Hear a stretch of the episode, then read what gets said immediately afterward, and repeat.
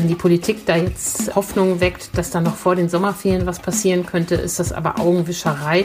Das wird bei den Kindern nur in homöopathischen Dosen sein können. Und wer womöglich darauf spekuliert, voll geimpft in den Urlaub zu fahren, daraus wird nichts werden.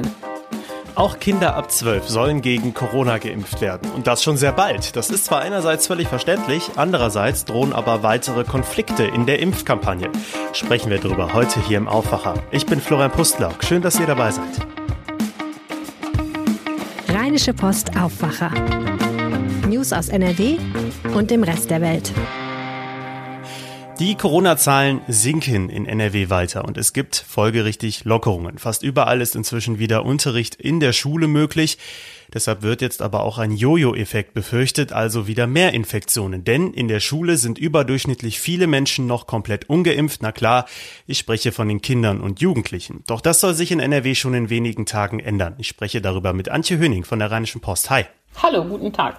Das Land bereitet jetzt die Impfungen für Kinder ab 12 vor, aber noch sind die Impfstoffe für diese Altersklasse ja gar nicht zugelassen. Richtig. Es gibt zwei Hersteller, die daran arbeiten. BioNTech ist schon sehr weit und hat schon die entsprechende Studie vorgelegt. Und die EMA, die Europäische Arzneimittelagentur, prüft die Zulassung bereits und es wird erwartet, dass sie in den nächsten Tagen die Zulassung erteilt. In den USA zum Beispiel werden Kinder mit BioNTech ab zwölf Jahren bereits geimpft. Die gute Nachricht am Dienstag war, dass der US-Hersteller Moderna ebenfalls Studienergebnisse vorgelegt hat, die auch verheißungsvoll sind die eine Wirksamkeit zeigen der Impfung und keine Nebenwirkungen. Das ist natürlich eine schöne Nachricht für die Kinder in der Zukunft. Ja, da geht es um bis zu 100 Prozent Wirksamkeit. Das ist also schon eine sehr, sehr gute Nachricht. Jetzt ist es aber auch so, dass Kinder und Jugendliche zu einer ganz großen Wahrscheinlichkeit nicht schwer an Corona erkranken würden. Die Impfung ist ja dann also eigentlich nachrangig im Vergleich zu älteren. Warum wird da jetzt doch so Druck gemacht? Ja, das ist eine sehr spannende Debatte, die da losgeht und die läuft auf zwei Ebenen. Zum einen ist der Impfstoff ja nach wie vor knapp und wenn die Kinderimpfungen jetzt schon im Juni oder Juli beginnen sollen, rangeln um den nach wie vor knappen Impfstoff mehr Nachfrage als bisher. Kinder können ja auf keinen Fall AstraZeneca bekommen, wegen der bekannten Problematik. Und AstraZeneca hat ja auch noch gar keine Studie dazu vorgelegt, Johnson Johnson auch nicht. Also im Moment gäbe es überhaupt nur einen, künftig vielleicht zwei Impfstoffe für Kinder. Die andere Frage ist natürlich, warum hat man die Kinder jetzt im Blick? Ich finde aus einem sehr guten Grund. Die sind seit über einem Jahr Opfer der Pandemie, sitzen mehr oder weniger im Homeschooling fest und man ist natürlich jetzt bestrebt, äh, etwas zu tun, damit das im neuen Schuljahr rasch weitergeht im Präsenzunterricht, damit die in ihren normalen Alltag zurückkommen. Andererseits sind sie eben auch von der Infektionsgefahr her weit weniger gefährdet als alte Menschen. Und so hat die Gesellschaft da einen schweren Abwägungsprozess vor sich. Jetzt geht es ja bei der Zulassung der Impfstoffe um Kinder ab 12. Was ist denn mit noch jüngeren Kindern? Ja, für die Kinder unter 12 gibt es noch keine fertigen äh, Studien und auch noch keine eingereichte Zulassungsanträge der Impfstoffhersteller. Aber BioNTech arbeitet auch daran an einer solchen Studie und hat erste Ergebnisse auch ganz gut publiziert. Insgesamt wird es natürlich schwieriger, je jünger die Kinder werden, und zwar aus zwei Gründen. Zum einen ist die Gefahr, dass sie schwer an Corona erkranken, gar nicht so hoch. Damit trifft für sie individuell ja gar nicht so ein hohes Schutzbedürfnis zutage. Und dann muss man sich umso mehr überlegen, ob man ein gesundes Kind impft, damit es die Gesellschaft schützt. Das müssen wir genau abwägen. Das wird, da wird die ständige Impfkommission, so sagen mir Kinderärzte, noch viel strenger hingucken, ob sie den Impfstoff für Kinder unter zwölf zulassen. Und und ähm, unter welchen Bedingungen. Und auch für die Hersteller ist es dann ja meistens nochmal eine andere Herausforderung, weil Impfstoff für Kinder ähm, ist eben was anderes als Impfstoff für Erwachsene. Das sind nicht zwingend kleine Erwachsene. Da muss man eben bei der Dosierung hingucken, bei der Wirksamkeit und bei den Nebenwirkungen. Ja, absolut. Sprechen wir über den knappen Impfstoff. Also hier in NRW haben jetzt knapp 43 Prozent der Menschen zumindest eine erste Impfdosis erhalten und über 13 Prozent sind vollgeimpft. Das ist natürlich noch lange entfernt von den Impfzielen in der Pandemie auch für dieses Jahr. Ich kann mir jetzt gut vorstellen, dass sich viele völlig vergessen vorkommen, wenn sie zu jung sind, keine Risikogruppe angehören, aber gleichzeitig auch keine Kinder sind und jetzt keine Impfung bekommen. Ja, wie da der Wettlauf ähm, ausgehen wird, muss man ja sehen. Äh, die Menschen mittleren Alters, die sich im Homeoffice organisieren können, die sich schützen können, sind natürlich äh, noch mal weniger stark Gefahren ausgesetzt als Kinder in der Schule, die mit 30 Mann im Klassenraum sitzen. Also ich glaube, um die mittelalten Erwachsenen müssen wir uns keine Sorgen machen. Wir müssen uns Sorgen machen um die Kinder, die da verloren gehen und jetzt gucken müssen, wie wir denen einen schnellen Unterricht wieder ermöglichen können am Ende des Tages landen wir bei all den Gesprächen zur Corona-Bekämpfung immer bei dem alten Problem, wir haben zu wenig Impfstoff. Wir haben auch ein halbes Jahr nach dem Start der Impfkampagne immer noch zu wenig Impfstoff. Und das ist äußerst äh, bedauerlich. Und im Juli, August kann sich das ja bessern wenn die Politik da jetzt äh, Hoffnung weckt, dass da noch vor den Sommerferien was passieren könnte, ist das aber Augenwischerei. Das wird bei den Kindern nur in homöopathischen Dosen sein können. Und wer womöglich darauf spekuliert, äh, voll geimpft in den Urlaub zu fahren, daraus wird nichts werden. Also da sind Politiker Jens Spahn wie Anja Karliczek, die beiden Minister für Gesundheit und Bildung in Berlin, derzeit zu politisch unterwegs. Deren Aussagen decken sich noch nicht so richtig mit der Versorgung beim Impfstoff. Mhm. Kannst du das mal spezifizieren, was die beiden Minister äh, da jetzt genau fordern? Ja, Anja Kalitschek sagt, dass ein Impffahrplan für Kinder müsste es geben. Richtig, da hat sie recht. Wir sind ja, leiden ja darunter, dass in der Pandemie oft genug wir zu spät angefangen haben, die Sachen zu organisieren. Sie schlägt vor, dass das Impfen in der Schule vonstatten gehen soll. Da müsse man ja äh, natürlich nach Einholung der Zustimmung der Eltern. Das sehen die Kinderärzte allerdings kritisch. Die sagen, diese Aufklärungsgespräche muss man ja trotzdem organisieren. Also es ist nicht mit, wir stellen uns alle auf in der Reihe in der Aula und dann wird gepiekst. Damit ist es ja nicht getan. Und die Kinderärzte fürchten auch, dass dadurch so ein Druck kommt, eine Impfpflicht durch die Hintertür und die dürfe es auf keinen Fall geben. Das ist da die Sorge. Auf der anderen Seite steht Jens Spahn, der gesagt hat, bis Ende August sollen alle Kinder ein Impfangebot erhalten. Und die Länder müssten da jetzt Druck machen. Auch das ist richtig. Da müssen die Länder jetzt in die Puschen kommen.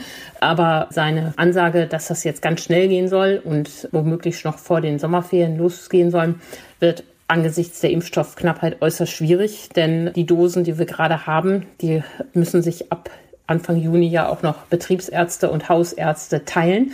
Und äh, alle Menschen, die in den letzten sechs Wochen mit BioNTech geimpft worden sind, brauchen ja alsbald die Zweitimpfung. Und so dass da zunächst noch so eine Welle entsteht, die bei dem Erwachsenenimpfen abgearbeitet werden muss. Mhm. Also insgesamt drohen uns da noch einige Konflikte in nächster Zeit. Ähm, wie schätzt du das ein? Also einerseits natürlich das, das Impfangebot für Kinder bis Ende August. Ähm, ist das überhaupt realistisch? Und was droht uns da jetzt im Sommer, wenn wir jetzt annehmen, hoffentlich, dass die Zahlen weiter sinken, die Impfungen gehen weiter voran?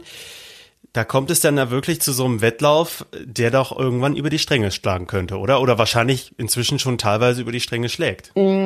Wir erleben ja gerade so eine gespaltene Gesellschaft. Da sind zum einen die doppelt geimpften Älteren und die gefallenen Inzidenzzahlen. Und auf der anderen Seite sind die Kinder, die nach wie vor im Homeschooling äh, sitzen und die eine Perspektive brauchen. Was ja jetzt ein ganz unschönes Bild ist, dass die geimpften Älteren wieder auf Kreuzfahrt gehen und die Kinder nicht zur Schule dürfen, weil die Inzidenzzahlen zu hoch sind. Also das müssen wir ja unbedingt vermeiden. Das Impfen muss so schnell gehen, wie es geht, ist auch klar, aber wir müssen auch die Schulen wieder aufmachen, wenn nicht alle geimpft sind. Wir sind zu lange im Wechselunterricht. Wir können nicht erst die Kneipen schon wieder aufmachen und die Kinder weiter im Wechselunterricht lassen, sondern wir müssen sehen, dass wir auch den Präsenzunterricht gut organisieren. Da ist man ja eigentlich auf gutem Weg. Die Kinder werden zweimal in der Woche getestet. Da fischt man ja alles Gefährliche schon ab und erstaunlicherweise kommen ja auch gar nicht so große Zahlen dabei heraus oder auch nicht erstaunlich. Die Kinderärzte sagen, das sei kein Wunder, die Kinder seien da eben nicht so Viruslastträger. Aber klar ist, wir müssen Schulbesuch im Präsenzunterricht organisieren, auch wenn die Kinder noch nicht geimpft sind und auch wenn es noch ein bisschen dauert, bis die alle dran sind. Also, dass bis Ende August alle durchgeimpft sind, wird auch Jens Spahn nicht so gemeint haben. Das ist ja auch immer eine polittaktische Formulierung, zu sagen, ein Impfangebot erhalten. Damit kann allenfalls die Erstimpfung gemeint. Und ich finde, das kann man dann auch ehrlicher sagen. Wichtig ist, schnell, so schnell wie es geht, sollte es ein Impfangebot für alle Kinder geben, ähm, damit sie sich ähm, schützen können und auch insgesamt die Herdenimmunität der Gesellschaft dann rasch erreicht ist. Vielen Dank, Antje Höning. Wir bleiben gespannt. Ja, ich auch. Danke. Wir reden jetzt also schon über Ende August, jetzt gerade beim Impfthema zum Beispiel. Und das ist auch alles gar nicht mehr so weit weg, denn nächste Woche startet schon der Juni. Ja, ist tatsächlich so. Wenn man sich allerdings das aktuelle Wetter anschaut, dann stimmt das noch nicht ganz so sommerlich. Zumindest ist das bei mir der Fall. Gestern hat es schön gegen die Fensterscheiben gehagelt. Dazu gab es dann auch noch ein Gewitter. Ich kann jetzt aber mit meiner Kollegin Merle Sievers sprechen, denn die hat, was das Wetter angeht, sehr gute Nachrichten im Gepäck. Hi Merle. Hallo. So richtig frühlingshaft war es im April und Mai ja jetzt nicht so wirklich. Das zeigt auch der Vergleich mit den letzten Jahren, ne? Ja, im Vergleich zum letzten Jahr waren tatsächlich die Monate April und Mai fünf Grad kälter im Durchschnitt als im letzten Jahr. Im Gesamtdurchschnitt ist es allerdings nur, sind so anderthalb bis zwei Grad kälter, weil einfach das letzte Jahr sehr, sehr warm war. Aber das bleibt uns natürlich auch immer so am meisten in Erinnerung, ne, wie es letztes Jahr war. Und dadurch kamen uns jetzt diese kalten Monate zum Jahresbeginn noch mal kälter vor, als sie sowieso schon waren. Schuld daran hat übrigens ein Tiefdruckgebiet. Wie lange müssen wir das noch aushalten? Ja, genau. Das ist das Tief Nathan, was uns tatsächlich seit einigen Tagen, fast schon Wochen echt im Griff hat. Bei mir jetzt auch voll aufs Dach gehagelt. Aber so wie es aussieht, müssen wir noch so zwei, drei Tage aushalten. Ja, mit Hagel, Gewitter. Es kann teilweise sogar auch nochmal richtige Sturmböen geben. Aber ähm, dann wird's hoffentlich besser, sagte mir zumindest ein Meteorologe vom Deutschen Wetterdienst. Das sind also die guten Nachrichten, die du mitbringst. Zwei, drei Tage, das bedeutet, so Richtung Ende der Woche kommt dann der Wendepunkt. Ab Freitag soll es eigentlich bergauf gehen. Dann kommt so ein Hochdruckgebiet vom Westen her über NRW und das bringt wärmere Luft mit sich und sorgt vor allem dafür, dass die Wolken verschwinden. Und sobald die Wolken weg sind und die Sonne Zeit hat, einfach so ein paar Stunden zu strahlen, dann wird es einfach direkt wärmer. Damit können wir rechnen. Und für Freitag sind schon so bis zu 20 Grad angesagt und dann zum Wochenende hin soll es tatsächlich noch mehr werden. Da reden wir dann von ja 22, 23, vielleicht sogar 24 Grad. Also Sommergefühle, die hoffentlich hier Einzug halten. Ja, das passt dann auch gut, ne? Weil der 1. Juni ist ja auch offiziell meteorologischer Sommeranfang. Geht's dann in den nächsten Wochen wettertechnisch nur noch bergauf? Also in die Zukunft schauen kann ich nicht. Ne? Das können auch die Experten vom Deutschen Wetterdienst nicht. Was mir auf jeden Fall erklärt wurde, ist, dass die nächsten Tage, und wir reden da so ja bis äh, ungefähr in einer Woche, also so bis Dienstag, Mittwoch nächste Woche, dass es da tatsächlich kontinuierlich wärmer werden soll. Also jeden Tag so plus zwei Grad. Und das bedeutet einfach, dass sich tatsächlich jetzt so eine Wärmeperiode stabilisiert und dass dieses nass kalte Wetter, diese Witterungsverhältnisse, die wir hier hatten, dass die jetzt einfach vorbei sind und dass das hoffentlich der Dreh- und Wendepunkt für diesen Frühling ist und wir endlich Frühlingsgefühle und Sommer kriegen. Das haben wir uns verdient, würde ich auch mal ganz deutlich sagen. In fast ganz NRW gilt ja aktuell keine Notbremse mehr. Restaurants haben draußen wieder geöffnet. Das stimmt ja auch schon positiv, ne? auch wenn das Wetter jetzt am letzten Pfingstwochenende mal gar nicht so schön war. Trotzdem, Kurztrips zum Beispiel nach Holland sind jetzt nicht die beste Idee, ne? Ja, man kann das natürlich verstehen, ne? gerade wenn jetzt die Sonne ähm, rauskommt und die Leute einfach wieder mehr nach draußen zieht, dass ähm, ja, man nach Unternehmungen und Ausflugszielen und Treffpunkten sucht. Aber wir sind gerade mal so aus der dritten Welle raus, beziehungsweise noch nicht ganz raus und tatsächlich die Ordnungsämter und die Polizei, die appellieren alle daran, dass an die Bürger, dass sie keine großen Menschenaufsammlungen aufsuchen oder das nicht dazu kommen lassen. Und in Holland war es tatsächlich in den letzten Tagen wieder sehr, sehr voll und das, obwohl es echt noch ein Hochinzidenzgebiet ist. Die haben da Inzidenzen von über 400. Wenn man sich trotzdem entscheidet, rüberzufahren, dann muss man einfach damit rechnen, dass man hinterher zehn Tage in Quarantäne muss wenn man länger als 24 Stunden bleibt. Ja, und ähm, am Wochenende ist ja auch die Düsseldorfer Altstadt musste geräumt werden, weil dort so viele Menschen auch unterwegs waren. Also bei aller Euphorie, ob des Sommers, der da kommt, müssen wir trotzdem gucken, dass wir uns irgendwie draußen Aktivitäten suchen und Ziele suchen, die mit einer kleinen Gruppe von Menschen, am besten dem eigenen Haushalt zu erleben sind. Der Sommer kommt also. Langsam, aber er kommt. Merle Sievers, vielen Dank für dein Wetterupdate hier im Aufwacher. Ja, gerne. Jetzt gibt es für euch die Nachrichten aus der Landeshauptstadt von meinen Kollegen von Antenne Düsseldorf. Hi. Hallo und einen schönen guten Tag. Ich bin Philipp Klees und das sind unsere Themen an diesem Mittwoch. Die teilweise chaotischen Zustände am langen Pfingstwochenende in der Altstadt und an der Kö werden Konsequenzen haben. Das ist das Ergebnis eines Krisengipfels. OB Keller hatte unter anderem Vertreter der Polizei eingeladen. Wichtigste Maßnahme, es wird in Zukunft deutlich mehr Polizei unterwegs sein. Die von der SPD geforderten Einlasskontrollen in die Altstadt soll es wohl nicht geben.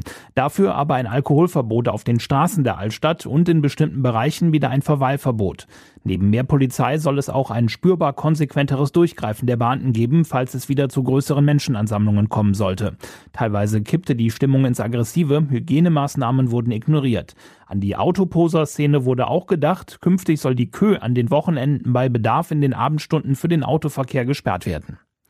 Zusammen mit vielen Gastronomen hier aus Düsseldorf haben wir Bilanz gezogen. Seit vergangenen Freitag dürfen zumindest wieder die Außenterrassen der Restaurants und Cafés öffnen. Und genau das sei ein Hoffnungsschimmer, hat uns ein Sprecher vom Hotel- und Gaststättenverband NRW gesagt. Auch die Gäste seien regelrecht ausgehungert gewesen, endlich wieder in die Düsseldorfer Lokale gehen zu können, heißt es vom DEHOGA. Dass es trotz des schlechten Wetters so viele Besucher auf den Terrassen der Gastronomie gab, mache Mut für die nächsten Monate. Bisher sind jedoch auch noch einige Düsseldorfer Lokale geschlossen. Für viele lohnt sich die der Außengastronomie nicht, weil ohne den Innenraum zu wenig Platz für Gäste ist. Der DEHOGA fordert deshalb auch die Innengastronomie so schnell wie möglich zu öffnen. Ab der kommenden Woche können wir in zwei weiteren Freibädern schwimmen gehen. Dann sollen das Allwetterbad in Flingern und das Lörriker Strandbad öffnen. Das Rheinbad in Stockholm hat schon seit Samstag geöffnet. Trotz des schlechten Wetters waren am Pfingstwochenende fast 1200 Besucher dort. Am Freitag können wir auch für die Freibäder in Flingern und Lörrick Online-Tickets reservieren.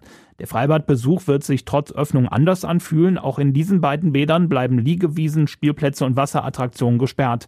Außerdem müssen Besucher am Eingang einen negativen Corona-Test vorzeigen oder nachweisen, dass sie vollständig geimpft oder genesen sind. Die aktuellen Corona-Zahlen hier aus Düsseldorf machen Hoffnung, dass es in absehbarer Zeit weitere Lockerungen gibt. Der 7-Tage-Wert ist in unserer Stadt auf 54,4 gesunken. Vor einer Woche lag dieser Wert noch bei über 72. Lockerungen greifen, wenn der Wert konstant unter 50 liegt. Allerdings sterben auch weiter Menschen an den Folgen ihrer Infektion. Vier weitere Tote gibt es zu beklagen. Seit Beginn der Pandemie sind hier in Düsseldorf 413 Menschen mit dem Virus gestorben. Die Antenne Düsseldorf Nachrichten nicht nur im Radio und hier im Aufwacher Podcast, sondern rund um die Uhr auch online auf unserer Homepage antennedüsseldorf.de. Diese Meldungen könnt ihr heute auch noch im Blick behalten. Es ist eine Wahl, die auch von vielen Menschen in NRW beobachtet wird, und zwar die Präsidentschaftswahl in Syrien. Es wird erwartet, dass Amtsinhaber Bashar al-Assad wieder deutlich gewinnt. Die Opposition im Exil ist faktisch von der Wahl ausgeschlossen. Die EU stuft die Wahl auch als unrechtmäßig und undemokratisch ein. Im Dezember 2018 ist in Bochum ein Mann bei einem Polizeieinsatz erschossen worden. Auslöser für den Einsatz war damals eine Beschwerde über Ruhestörung. Laut der Polizei habe ein Beamter damals geschossen, weil ein 74-Jähriger einen Zitat waffenähnlichen Gegenstand gezogen haben soll. Dem Beamten wird Totschlag vorgeworfen. Heute beginnt der Prozess. Ab Juni sollen in Bahnhöfen Postkarten mit Porträts von NRW-Städten verteilt werden. Entworfen wurden die Karten vom Künstler Jacques Tilly. Er baut auch die Mottowagen für den Rosenmontagszug in Düsseldorf. Heute werden die Motive präsentiert. Und heute geht es für den ersten FC Köln um den Verbleib in der Bundesliga. Um 18.30 Uhr startet das Hinspiel in der Relegation gegen den Zweitligisten Holstein Kiel. Das Rückspiel findet am Samstag statt. Das Wetter hatten wir soeben ja schon ausführlich hier im Aufwacher, deswegen nur ganz kurz die Aussichten für heute. Es sind Gewitter möglich, vor allem im Ruhrgebiet und am Niederrhein und es bleibt sehr wechselhaft mit Regenschauern, vielen Wolken und stellenweise auch Sonne bei 11 bis 15 Grad. Das war der Aufwacher für Mittwoch, den 26. Mai. Ich hoffe, es hat euch gefallen. Ja, schreibt uns gerne, wie ihr den Aufwacher fandet. Auch gerne, wenn ihr einfach mal loben wollt, an aufwacher.rp-online.de. Kritik lesen wir uns natürlich auch durch. Ich bin Florian Pustlauk. Macht's gut. Mehr Nachrichten aus NRW gibt's jederzeit auf RP Online. rp-online.de